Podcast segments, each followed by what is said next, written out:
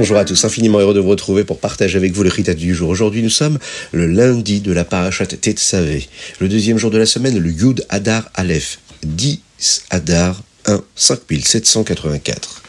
Nous sommes ensemble pour partager le Ritat, qui est une bénédiction dans tous les domaines de l'existence. Étudier le Ritat tous les jours, c'est grâce à vous, et on le fait ensemble. Aujourd'hui, dans le Chumash, nous allons aborder et agrémenter hein, les commentaires de Rashi, la paracha de cette semaine à travers les vêtements des Kohanim. Aujourd'hui, Hachem dit à Moshe Rabbeinu de créer ce Choshen Mishpat. Hier, nous avons appris le sujet des deux pierres avec les noms des Shvatim, des tribus d'Israël.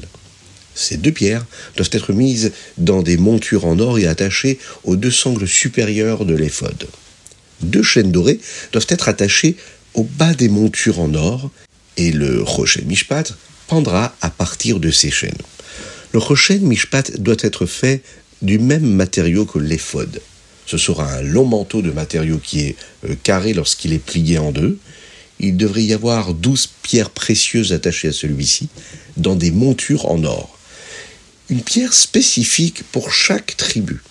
Ils auront les noms des tribus écrits dessus, et sur la première pierre, il sera également écrit Avraham, Yitzhak et Yaakov.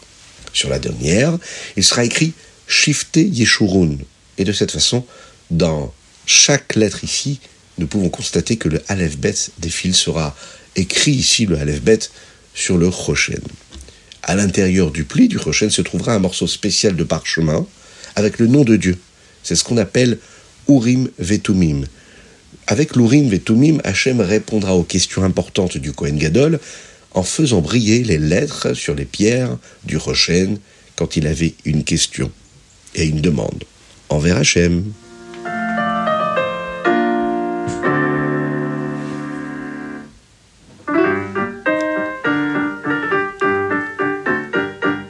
Teilim aujourd'hui du 55 au 59. À la fin du premier chapitre d'aujourd'hui se trouve le très spécial Nigun Padab et Shalom que nous avons l'habitude de chanter lors de la célébration de délivrance de la Géoula de nos saints maîtres les Rebbeim de la dynastie Rabad.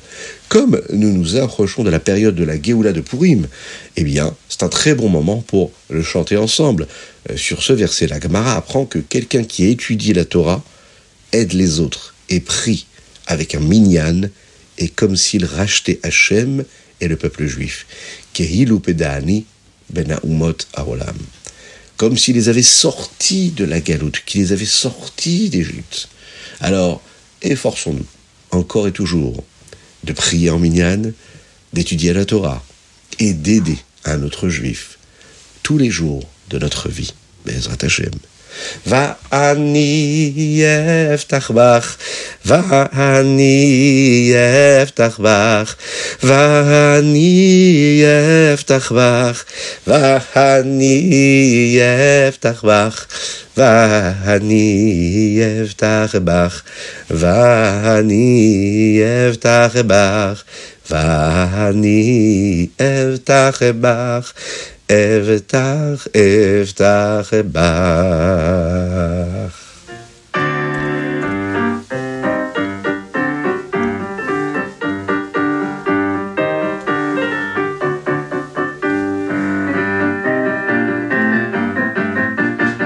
Tania, Marim, Perek, Raftet. Parfois, le Yetzerara peut devenir assez chutzpah. Qu'est-ce que ça veut dire chutzpah, vous savez? Un petit peu osé il ne laisse pas le Yitzhak briller.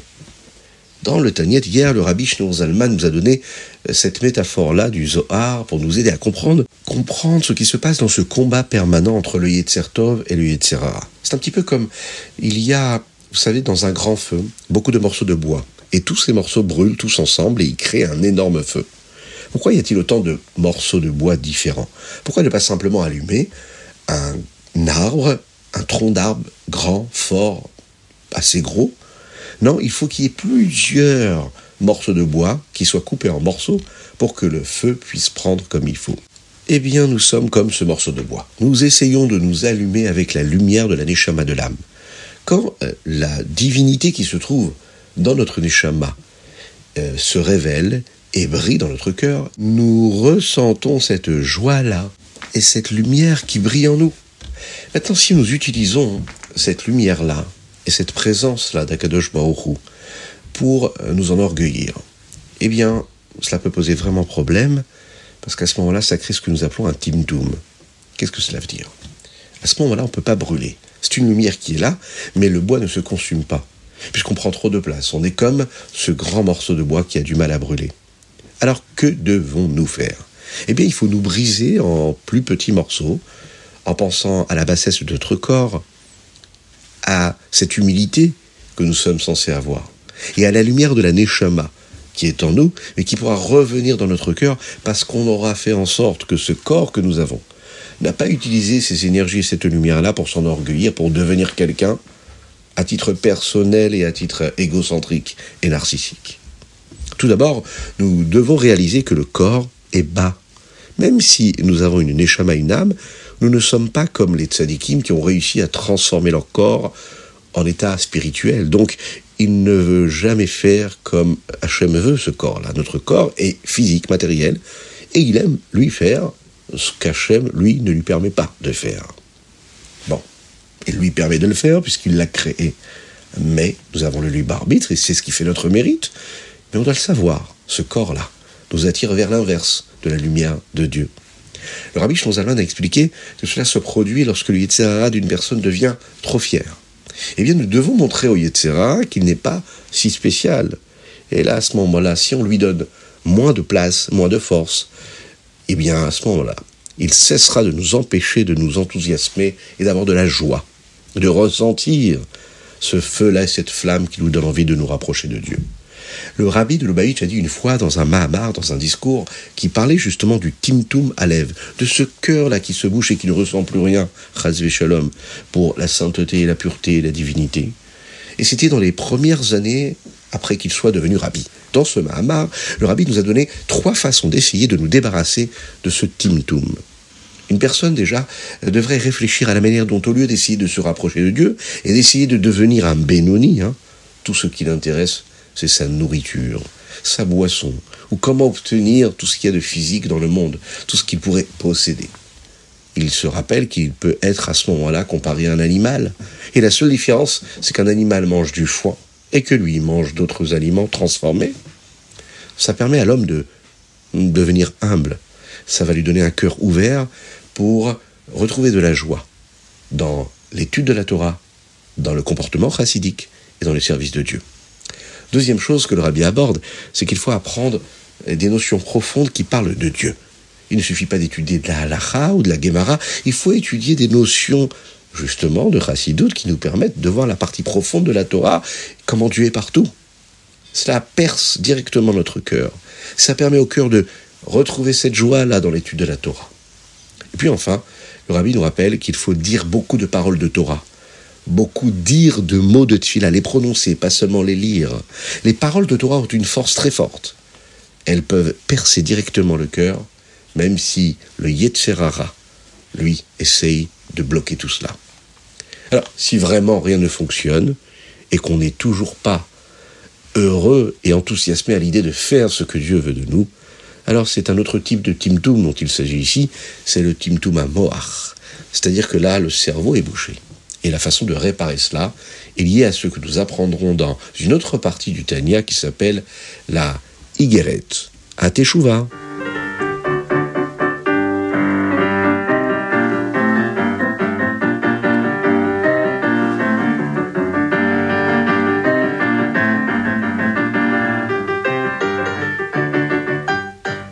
Ayam Yom, Yud Adar Aleph. Alors, ici, le rabbi nous rappelle l'ordre des paragraphes avant de faire le Birkat Amazon. Un jour nous disons Tachanoun, nous disons Al Naharot Bavel, Lamnatseach Binignot et Avarecha. Le jour où nous ne disons pas Tachanoun, alors nous disons Shiramalot directement, Livne Korach et Avacha. Ensuite, nous disons Zechelek et faisons Maïm Acharonim, ce petit texte. Après avoir lavé nos doigts, nous disons Vaidaber Elai.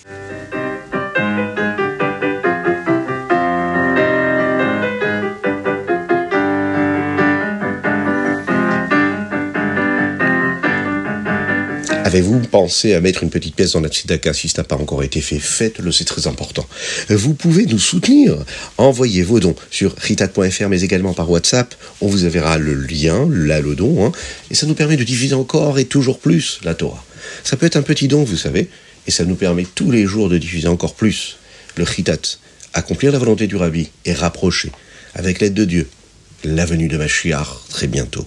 Et nous allons conclure avec notre Rambam du jour. Aujourd'hui, nous sommes Ilchot, Malvé, Vélové. Dans le Rambam d'aujourd'hui, nous terminons cet ensemble de Halachot. Le Pérégraphe et parle d'un garant. Un garant qui est quelqu'un, en fait, qui promet de rembourser l'argent si l'emprunteur ne peut pas le rembourser à temps. Il y a une loi qui dit que si une personne dit qu'elle sera un garant après que le prêt ait déjà été donné, elle ne devient pas vraiment un garant. Elle devrait d'abord faire un kinyan. Euh, si elle dit qu'elle garantira le prêt avant que le prêt soit donné, eh bien, elle n'a pas besoin de faire un kinyan. Kinyan, c'est-à-dire un acte d'acquisition, ça peut être un échange d'un tissu, d'un objet, hein, entre les deux personnes. Dans le Perek Ravav, il y a toujours des lois qui concernent le garant, et nous apprenons que quand le garant doit payer cet argent, et à quel moment l'emprunteur doit lui rembourser le garant. Et dans le dernier chapitre, le Père Rav on nous parle d'un shtar. Un shtar, c'est un papier qui est écrit pour montrer que de l'argent a été emprunté, comme un contrat, une halakha, une loi, et que nous devons être prudents dans un shtar pour nous assurer de ne pas écrire les choses d'une manière à ce que quelqu'un d'autre puisse les changer.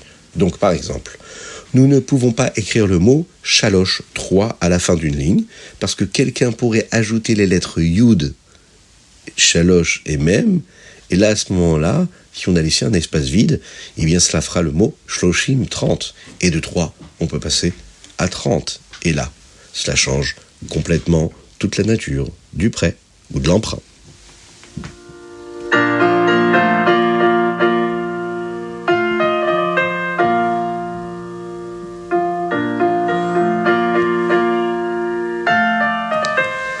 Et voilà, c'était le Ritat du jour. J'espère que vous avez passé un bon moment. Je vous invite à le partager, comme toujours, à vous abonner aux différentes chaînes et abonnez-vous sur les différents réseaux. Que Dieu vous bénisse, qu'il vous protège, qu'il vous inonde de bonté, de grâce, de miséricorde, de clarté. Que Dieu vous dirige, qu'il dirige vos pas vers la réussite matérielle et spirituelle, qu'il éclaircit vos projets et qui vous donne la bonne santé jusqu'à 120 ans avec la venue de Machiach.